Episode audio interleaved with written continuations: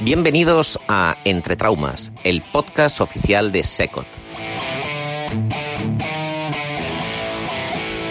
Somos la cara B de la especialidad.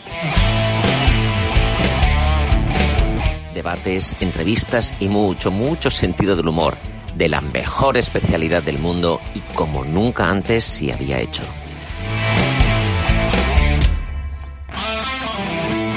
Bienvenidos a la locura radiofónica de Secot. Empieza Entre Traumas.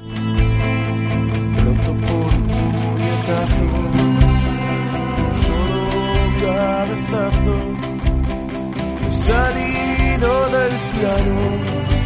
Entre traumas soy enano. Bisturí, gasas y fuego cruzado. Hola a todos, este es un nuevo capítulo de nuestro podcast de Entre Traumas, el podcast de la SECOT.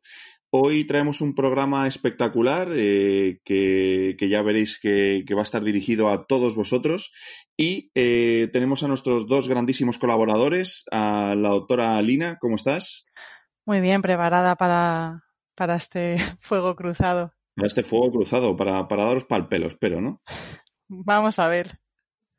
Y el otro contendiente es eh, el doctor Guimerá. Hola Vicente, ¿cómo estás? ¿Qué tal? Buenas, ¿cómo estamos? Aquí listo. Muy bien, pues ansioso por ver el resultado de este, de este fuego cruzado. Hoy vamos a hablar de las fracturas de cadera, que como sabéis, pues son un, un, eh, un problema tanto social como, como para el sistema sanitario.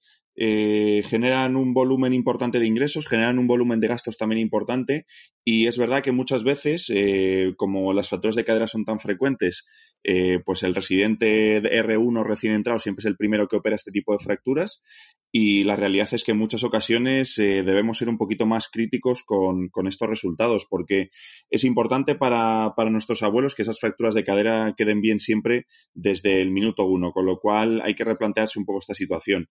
En concreto, hoy vamos a hablar de las fracturas extracapsulares, eh, intertrocantéricas, pertrocantéricas, como queráis llamarlas, y sobre su método de implante. Y para ello tenemos a estos dos eh, contendientes espectaculares. Entonces, la realidad es que eh, hay dos grandes implantes que se pueden poner en este tipo de fracturas, como son el DHS o Dynamic Hip Screw en inglés, o eh, los clavos de los clavos de fémur, el, enclavado endomedular. Y cada uno va a defender una postura distinta, eh, pero intentaremos ver cuál de los dos puede ser el mejor implante y sobre todo que tengáis en cuenta cuál debéis poner y cuáles son los resultados. ¿Verdad, Vicente? Sí, sí, sí, aquí estaremos hablando de esto y, nada, yo voy a defender el, uso del clavo y Alina va a defender el uso del DHS. Fenomenal, pues todo tuyo. Pues nada, a ver, eh, yo voy a, como he dicho, hablaré de, las ventajas del, enclavado intramedular en fracturas eh, pertrocanterias o fracturas extracapsulares, como bien has dicho. Eh, entonces yo aquí lo primero que, hay que saber es cuando vemos una radiografía es ver si la fractura es estable o no es estable. Y esto es la decisión principal a la hora de decidir un implante u otro. Entonces, ¿cómo vemos que una fractura es estable o es inestable? Pues con una serie de, parámetros. No solo basándonos también en la clasificación de Lau, que es la más usada, entre A1, que es una fractura simple, estable en dos partes, una A2, que es eh, eh, parecida, pero ya tiene un poco de fractura del, del trocánter menor y una conminución creciente del córtex posteromedial. Y luego las fracturas A3, que son las fracturas eh, que se llaman mal llamadas persubtrocanterias o, o con extensión subtrocanteria o con trazo invertido o con una fractura de la pared lateral. Entonces, eh, no solo es que lo crea yo, es que en esto no, no, no, creo que haya mucho debate. En las fracturas A3 está claramente recomendado el uso de clavos intramedulares, es decir, a cuanto más inestable la fractura, más recomendado el clavo intramedular respecto al eh, DHS. En las A1, en el otro espectro de la estabilidad, las fracturas más estables, sí que eh, no existen diferencias entre un DHS o un clavo intramedular. Y luego la duda y el debate existe en las A2. En las A2 hay A 2.1, .2 y .3, como he dicho, con una combinación o una inestabilidad creciente, y entonces estas fracturas muchas veces es difícil de saber cómo de estables son, si son una 2.1 o una 2.3 y, y, tal. Entonces, eh, en estas no está muy claro qué implante es superior al otro y sí que podríamos decir que a lo mejor es, entre comillas, más seguro usar un clavo ante la duda de la posible estabilidad de la fractura, en el caso de las A2. Eh, ¿Y por qué? O sea que en tu caso, la duda, clavo, siempre. Sí, ante la duda, clavo. Eh, ¿Por qué? Porque no es solo la, la, la, la, estabilidad de la fractura no la da solo la, propia morfología de la fractura, sino también el, el, propio implante que uses. ¿Por qué? Porque ha habido trabajos eh, varios, y en concreto uno randomizado, que, que ve, eh, que compara clavo eh, versus, versus DHS en fracturas no las A3, directamente a unos y a dos. Entonces, ¿qué se ve? Que la estabilidad de la fractura, ¿por qué, por qué digo que también la, que es importante la elección del implante? Porque la rotación, que es una cosa muy importante en este tipo de fracturas, porque el mecanismo del cutout no es di directamente el señor se pone a caminar y se arranca el tornillo, sino que el mecanismo del cutout es un, mecanismo cíclico que cada vez que se levanta eh, de la silla, el, la abuelita, la cabeza rota. Entonces, se ha visto que la rotación es mayor con un DHS que con un clavo, porque el clavo previene más la rotación. Y no solo previene más la rotación, sino también evita más el eh, o produce menos colapso del cuello, porque claro, la gracia del DHS es que colapse, por eso se llama dinámico, es. dinámica. No la gracia, pues sí está bien la, que colapse, sí es, es bueno, pero demasiado debe colapso, hacerlo, debe hacerlo. Debe hacerlo, exacto, pero demasiado colapso, ¿qué pasa? Cuando colapsa demasiado el cuello, el cuello, ¿qué pasa? El cuello se acorta. Y al acortarse, se acorta la pierna también. Y al acortarse uh -huh. la pierna y el cuello, ¿qué perdemos? Perdemos offset de cadera del desplazamiento, de la distancia lateral. Entonces, tenemos una debilidad de los abductores y los pacientes caminan peor. ¿Qué pasa? Que en muy pocos trabajos se ha podido demostrar esto, porque claro, si se coge una muestra de muchísima gente, de la población media de fracturas de cadera son todos ancianos y la, y la mayoría no camina muy bien, muchos están demenciados, están en residencias, caminan con un bastón. Entonces, en estos pacientes, eh, eh, muchos estudios, que prácticamente, bueno, diríamos históricos, los estudios últimos ya se están fijando más en esto, eh, lo que daban como éxito es que la fractura esté pegada. Pero no se miraba la mala unión, porque muchísimas fracturas... Sí, que no había otros condicionantes, simplemente claro, la radiografía. Pues simplemente que la fractura pegue. Y eso estaba definido como éxito. Y a lo mejor tienes una radiografía con, con DHS, que habréis visto mucho, que está totalmente colapsado. Pero bueno, como el señor no andaba previamente, pues a nivel funcional es lo mismo. Bueno, sí, a lo mejor para ese subgrupo de gente que ya camina muy mal y es muy débil, pues a lo mejor en una a uno da igual, entre comillas, que pongas un clavo o un, o un, o un DHS. Pero para el subgrupo de pacientes activos, esa abuelita de 70 años que se cuida de los, de los nietos, que hace la comida, el señor que yo que sé que juega al golf, que va a jugar a la petanca, ese paciente sí va a sufrir mucho más el acortamiento del cuello. Entonces, sí, ahí, que de hecho son cada vez más frecuentes los pacientes, sí. Eh, Teóricamente, exacto. Vicente, que el paciente va a sufrir mucho más, a día de hoy tú no tienes una evidencia. Es que, ¿no? Sí, sí que la hay. Ya me, ya me toca. Me toca ya moderador. Sí, yo creo que sí, porque Vicente lo ha polarizado y ya creo que voy a tener me que paráis, yo sí, yo me paráis, me estoy media hora hablando de esto, no tengo problemas. Así no, que, Alina, defiende tu parte. Sí, la eh, los clavos colapsan menos. En esto no hay discusión. Vale, que luego sea está... clínicamente relevante o no, vale. Perdón, no moderador, cuando me toca a mí, me toca a mí, no vale que Vicente No, no, dale, porque es que Vicente ahora se ha erigido en el director del programa. Cállate ya vale. un poco, hombre. Dale, vale, Alina. Vale, ya está, ya me callo. Eh, bueno, decir que Vicente y yo normalmente hablamos así, ¿eh? también, o sea que no es nada que esté, nada raro lo que está ocurriendo en, en este, en este podcast. Eh, bueno, varias cosas. Estoy de acuerdo, Vicente y yo estamos de acuerdo con muchas cosas eh, y yo eh, creo que eh, la defensa que, tengo que hacer no es una defensa casi traumatológica, sino voy a un poco a refutar las, teorías de Vicente con, teorías psicológicas que ahora os voy a explicar. Para empezar, estoy totalmente de acuerdo con que en fracturas tipo A3 está indicado poner un clavo. Eh, A2 estamos ahí ahí y A1 no existen diferencias. Eh, estamos los dos de acuerdo y por tanto la defensa de las, las fracturas estables sin afectación de pared lateral ni de trocánter menor eh, al no haber diferencias, la defensa no es traumatológica. Eh, ahora me voy a explicar un poquito más, pero primero quería contestar a dos cosas que ha dicho Vicente. Sobre el cut-out, que es mayor en los DHS, sí. Cuando, tienes una fractura que esperas que tenga un componente, vamos, que se vaya a desplazar por este efecto de cut-out o rotacional, siempre en un DHS lo vas a suplementar con un tornillo extra antirrotatorio. Eh, de la misma manera que los clavos tipo inter, Intertan que tienen doble tornillo a la cabeza eh, también tienen mejor eh, resistencia a la rotación. Por tanto, el tema no es en cuanto al cutout diferenciar DHS versus clavo normal, sino DHS con un tornillo antirrotatorio versus un clavo Intertan, por ejemplo. después, sí, es muy importante. Eh, lo siguiente sobre que hay mayor acortamiento en el DHS, por supuesto, porque tiene una distancia mayor de recorrido y se puede acortar más. Pero sí que es importante que esto que está tan de moda ahora, que son los PROMs, que es el, lo que llaman en la literatura anglosajona o bueno, inglesa, el Patient Reported Outcomes, es decir, lo que le importa al paciente, porque muchas veces nosotros estamos mirando cosas muy técnicas o muy radiológicas, mediciones muy eh, especializadas o muy avanzadas y realmente no miramos a cuánto de esto realmente afecta al paciente. Es decir, eh, claro que hay evidencia de que hay mayor acortamiento, es, es, un, es meramente biomecánico el, entender este concepto, pero que eso tenga una repercusión a nivel de los, de, los pacientes y de su vida, eh, no está, eso no está demostrado. Por tanto, a día de hoy, en fracturas estables tipo A1 no existen diferencias entre clavo y DHS quiero decir eh, que estoy un poco en situación de desigualdad. ¿Por qué? Porque estoy hablando de un sistema que en España creo que prácticamente está muy, está obsoleto casi o está en desuso.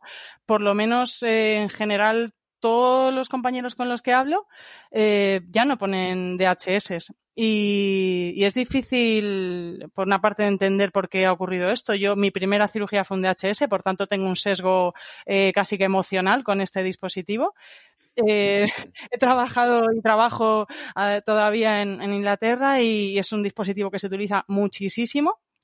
Vicente ha tocado en otros podcasts el tema de que se analiza mucho el coste-beneficio en, países pues como Inglaterra, Canadá, eh, Australia, Nueva Zelanda y, bueno, realmente en este, en este sentido sí que el DHS es superior. Es decir, a, igual a iguales resultados es un dispositivo más barato.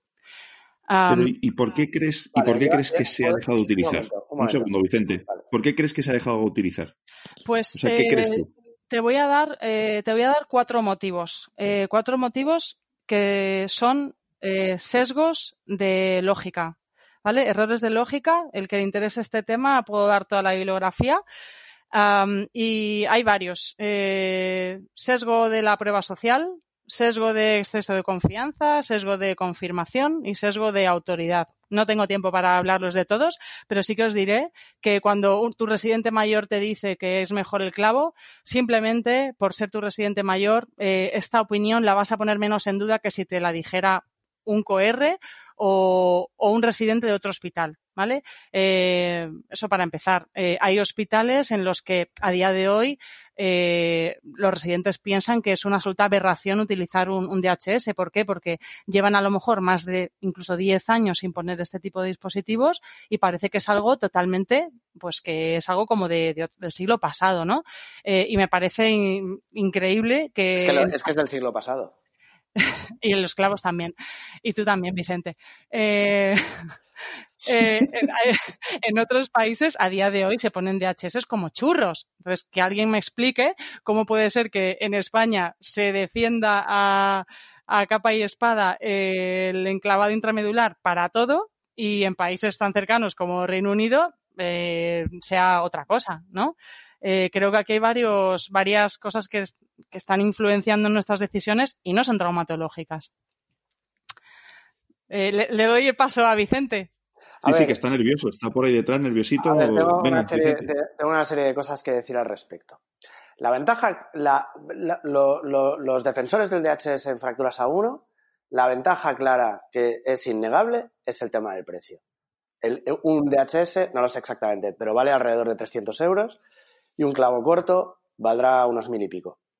Es innegable que el DHS es más barato. Perfecto, muy bien. Pero estamos de acuerdo en que el clavo da más estabilidad a la fractura, incluso a una a uno. Una a uno colapsa más con un DHS que con un clavo. Y tiene más rotación que con un clavo. Eso es así. Pues eh, no es que lo diga yo, es que hay estudios biomecánicos que lo demuestran. Entonces, si a esa fractura que es estable, que colapsa más, que se hace un poquito más inestable con un DHS que con un clavo, si tiene un cutout, ¿qué va a ser más barato? ¿Reoperarla y ponerle una prótesis o reenclavado o lo que sea que se tenga que hacer? ¿O ir directamente a por un clavo que es un dispositivo que te puede, que te va a dar, mm, que te, potencialmente te puede dar más seguridad y menos fallo? Porque si va a fallar menos, al final, a la larga va a ser más barato. Pero Vicente, tú no tienes evidencia de que, no tú, no hay evidencia de que en fracturas estables eh, fracasen más unos. No, no, no, yo no digo que fracasen más. Sí, sí, has dicho, has dicho, sí, sí, has dicho, hay más, sí, es que hay que, hay que dejar una cosa. Hay más acortamiento. Bueno, vale, mm, has dicho hay más acortamiento, hay más rotación, ta, ta, ta, vale, pero esto tiene una repercusión, si fracasan más, porque no. No, no en las A1 no fracasan más, no hay más Entonces, tasa de recuperación. O sea, eh, la, la, única diferencia en fracturas A1 eh, eh, es, el, es, el, precio, como tú has dicho, ¿no? Es decir, mm, es muy difícil defender una postura o la otra sabiendo los dos que la única diferencia es esa. Es Pero una diferencia, es, una preferencia absolutamente eh, personal por una parte, eh, social por otra, tradicional de en qué servicio te ha tocado hacer la residencia mm, y te ha pasado eh, y puede pasarle a más gente llegar a otro servicio en el que sí que se pone, ¿no? Sí, es sí, sí, decir, sí. Yo, yo creo que es, es riqueza el conocer cuantas más técnicas mejor, especialmente según eh, qué implantes familiarizarse con pues con todo tipo de técnicas, porque luego para el rescate muchas veces utilizamos dispositivos que se parecen más al DHS que a un clavo. Sí, sí, efectivamente. Si yo no estoy diciendo que haya que desterrar el, DHS ni, ni nada por el estilo, si eh, es una técnica que todo residente debería saber hacer. Pero creo que hoy en día eh, cada vez eh, tendemos más a la perfección y es normal. Entonces, lo que hace 15 años era un éxito en una fractura de cadera, que era que esté pegada, hoy en día ya no se tiende a considerar menos éxito, se tiene que, tiende a considerar una fractura que está reducida lo más perfecta posible, lo más anatómica posible y que mantenga esa reducción durante el tiempo que tarda la fractura en consolidar. Porque eso se correlaciona con los resultados funcionales. Que todavía no hay estudios a gran escala que demuestren que funcionalmente es mejor el clavo respecto al DHS en fracturas estables, puede que sí, pero hay estudios que en un análisis de subgrupos, en pacientes activos, los que he dicho antes, el señor que juega la petanca, la abuela de 70 años, relativamente jóvenes, esos se benefician de una reducción mejor y, un mantenimiento de la reducción mejor que, eh, que eso te lo proporciona el clavo.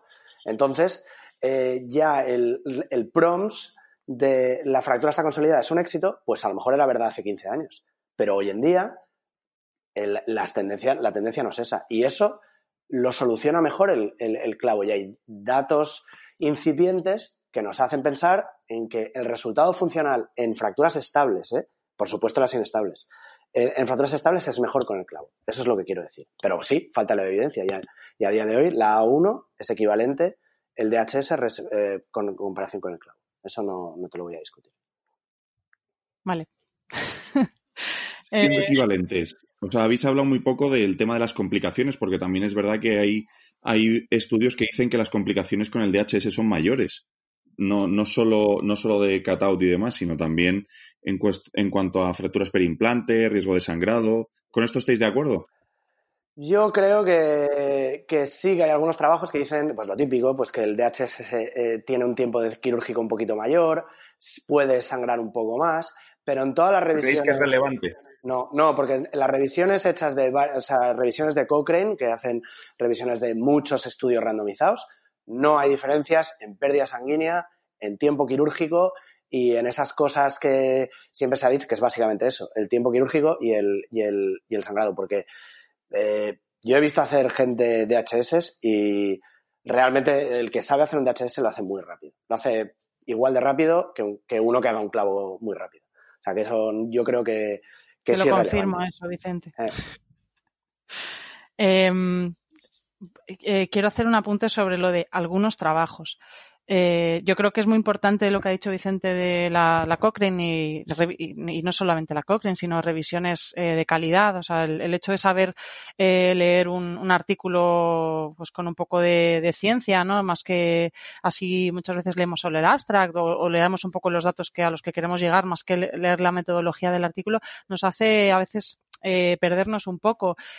porque obviamente si vamos a defender el clavo, pues eh, los artículos que miremos van a ir hacia aquellos que, que nos hablan bien del clavo, ¿no? Esto es otro de los sesgos de los que os hablaba, sesgo de confirmación, en el que, bueno, eh, tenemos esta tendencia a descartar eh, la nueva información que nos llega que, que, va a contradecir la opinión que ya tenemos hecha, ¿no? Y yo creo que que bueno, yo para pues para este esta, este fuego cruzado que hemos hecho, lo que he hecho ha sido intentar convencerme de lo contrario, ¿no? Que, que me convenza el clavo más que yo defender el, el DHS. Y creo que, que, es importante el tema de diferenciar los buenos trabajos de esos trabajos que van saliendo y que no nos sacan realmente dudas. Hay un trabajo del, del año pasado que habla de una menor mortalidad en pacientes operados eh, con DHS es un estudio inglés y realmente, pues, eh, si estás defendiendo el DHS vas a sacar ese, este, este artículo, ¿no? De, pues, se muere menos gente si los operamos con DHS, eh, pues obviamente vas a defender el, DHS, ¿no? Pero tienes que mirar muy bien la metodología y un poco intentar, eh, matar tus dogmas, ¿no? luchar contra ellos para, para poder defenderlos si realmente son reales y, tienen algo de ciencia detrás. Sí, pero eh, en, ese, en ese trabajo en concreto es, cierto que tiene menos mortalidad el, el, el, DHS que el clavo, pero eso tiene un sesgo muy grande, porque las fracturas en Reino Unido que son inestables, es decir, las más desplazadas, las más conminutas, las que son más difíciles de reducir, a esas se les tiende directamente a poner un clavo, entonces esas fracturas sangran más, eh, se, se tienen que operar, tardas más en operarlas y todo eso influye en la mortalidad. Pues por eso digo que es un, trabajo que metodológicamente, por eso digo que, que, que, cuando quieres defender algo, no hablo de ti, por supuesto, hablo en general, eh, cuando queremos eh, defender algo, eh, vamos siempre a, en, lugar de buscar aquello que vaya en contra de lo que vamos a defender, esa, esa es la manera realmente de, de conseguir que, tu teoría funcione, ¿no? En, ver si, si, la teoría opuesta funciona mejor, ¿no? Y, este artículo en concreto, que podría utilizarse y se ha utilizado muchas veces para defender el DHS, eh, es un artículo pues que metodológicamente pues tiene sus problemillas y, no vale, ¿no? Para, para defenderlo. Eh, creo que es importante el tema de aprender a leer bien artículos, que aprendamos todos eh, cada, y un poquito más siempre. Oye, Alina, es verdad que en España no se ponen muchos DHS y que la realidad es que históricamente no se ponen y las estadísticas están ahí. ¿Tú pondrías más? Sí. Sí, los pondría, sí. Yo. Sí, tú. Yo pondría más, pues, hombre,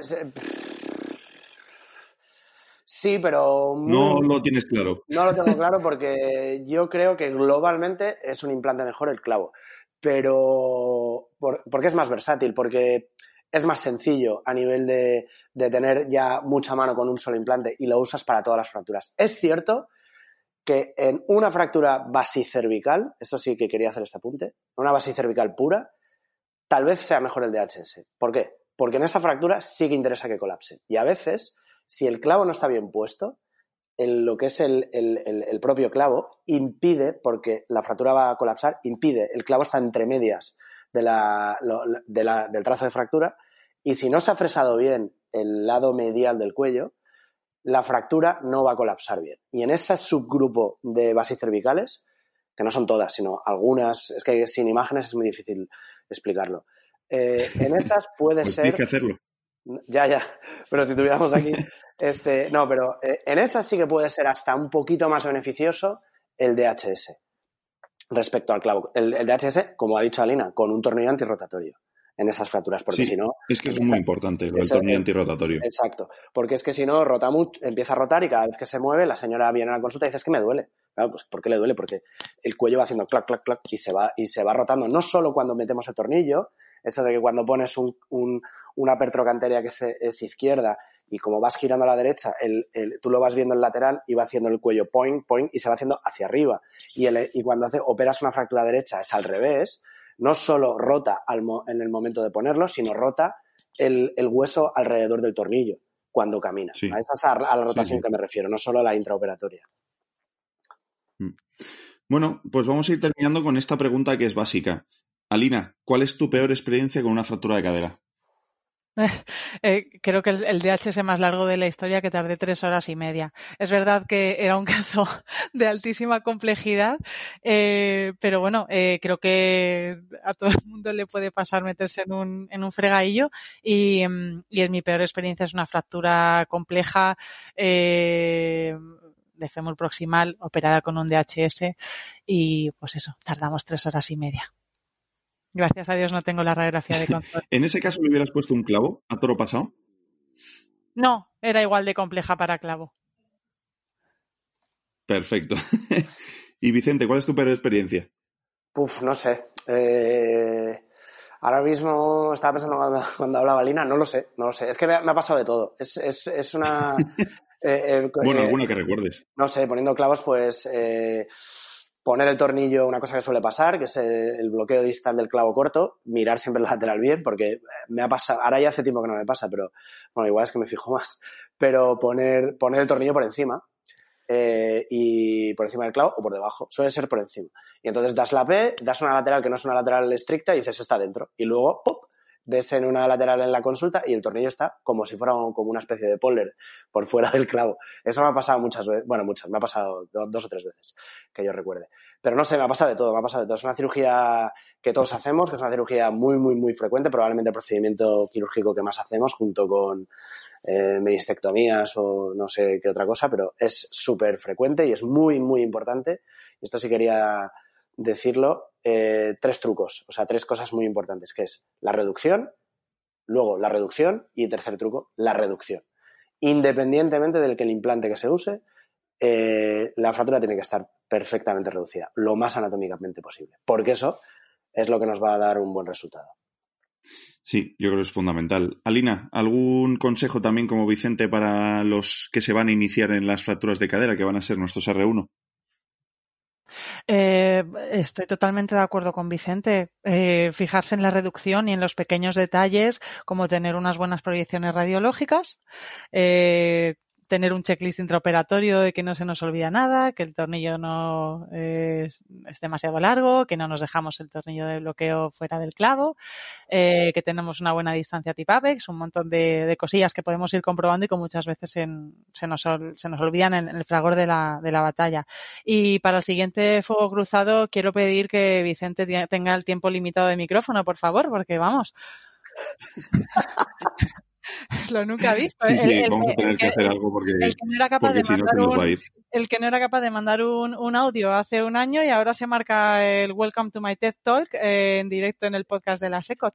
Así que, por favor, la siguiente que le pongan un, timer. Gracias. Sí, sí, se lo vamos. Queda, queda anotado, Alina. Yo creo que para el siguiente fuego cruzado vamos a limitar un poquito a Vicente, pues es verdad que yo creo que estaba como muy, muy espléndido hoy. Y bueno, pues nos ha dado prácticamente una clase. Muchas gracias, profesor. Le queremos así. Le queremos como es. Muy bien, chicos. Oye, pues eh, yo creo que ha sido un podcast espectacular. Eh, muchísimas gracias a los dos. Eh, yo me quedo con con que fuera de la elección del implante, que yo creo que es importante saber todo lo que habéis hablado, el tipo de fractura, la reducción que debe ser fundamental, eh, que leamos bien los artículos científicos, Alina, yo es una cosa muy importante. Y pues nada, chicos, lo dicho, que muchísimas gracias. Gracias. a vosotros, gracias. Muy bien, y recordad que para poder seguir, a veces hay que empezar de nuevo. Esto ha sido Entre Traumas.